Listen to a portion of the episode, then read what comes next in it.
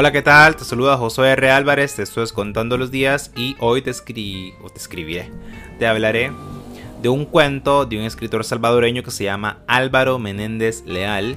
El cuento se llama Fire and Ice eh, y es homónimo de un poema de Robert Frost, que así se llama también, y tiene toda la intención de llamarse así igual porque prácticamente en el, en el cuento se nos va desplegando el poema.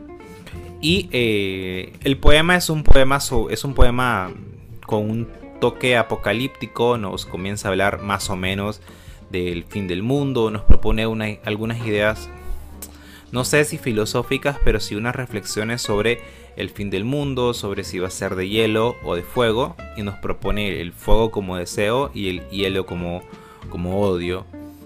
No sé si quiere decir que cualquiera, cualquiera de esos dos caminos nos va a llevar al fin del mundo. Entonces, en el cuento, con, toda la, armonía del mundo, se nos propone a un tipo que va a un avión, el avión tiene un accidente ¿no? o hay un desperfecto en el aire y él comienza a ver cómo todas las personas em, mueren, ¿no? Eh, ve a uno que se le sale el ojo, ve a otra señora que coge fuego y así, ¿no? Ve, ve el caos. Y ese es el cuento, hasta que la muerte, la muerte se va como aproximando a él, ¿no? Porque primero ve una señora un poco de más lejos morir, luego ve un, tipo más cerca, luego un argentino que iba a la par de él, y por último, el cuento acaba en, en la muerte de él, ¿no? Dice que ya no siente, ya no siente la, o siente el fuego en las pestañas y luego ya no ve más, y pues y ahí acaba. Pero lo, lo interesante de este cuento eh, no es la historia, ni el paralelismo que hace con, con, el poema, porque pues entonces no habría mayor cosa, no habría nada que destacar, o bueno, o muy poco. Lo interesante de este cuento es que desde lo visual y desde el punto de vista escrito, trata de generarnos un tanto de caos. El cuento prácticamente no tiene puntos, por ahí tiene uno que otro. Creo que vi dos o tres nada más. Y de ahí lo que tiene son guiones. guiones. las palabras están separadas por guiones o los sintagmas. Y es aquí donde se me sale el lingüista que, pues, que soy. Eh,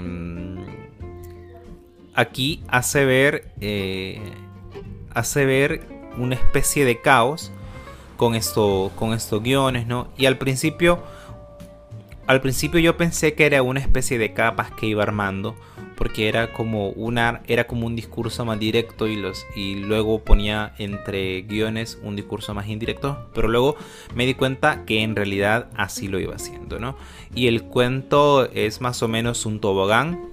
En el cuento si uno pues si uno lo lee no para no hay donde pararse no hay donde sentarse a tomar agua. Y y generas esa, esa, sensación de asfixia, ¿no?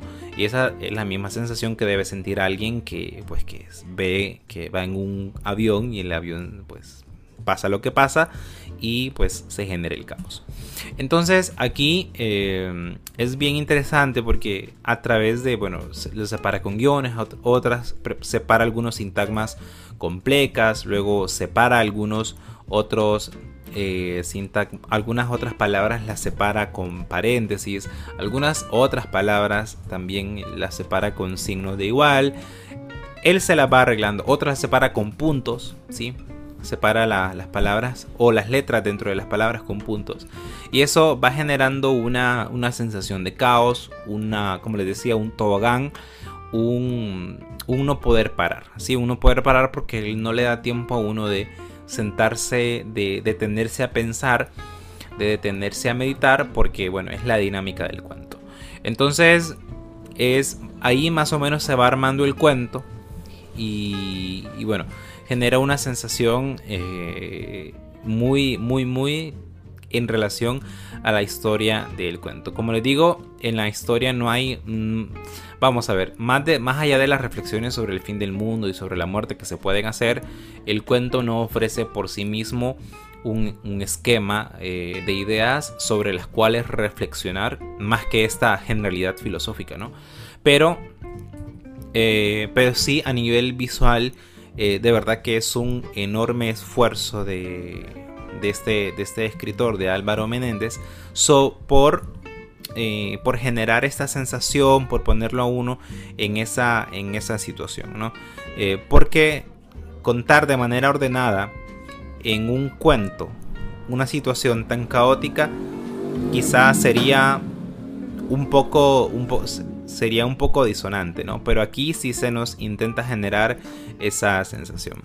Bueno, y para los que, para los que escuchan esto en Spotify o en cualquier otra plataforma de podcast, eh, pues hoy estamos estrenando un formato en YouTube, que es que yo en este tipo de videos nunca había salido en cámara y esta es la, pues la primera vez que, que salgo y, y bueno, eso eh, es, diferente por lo menos, ¿no?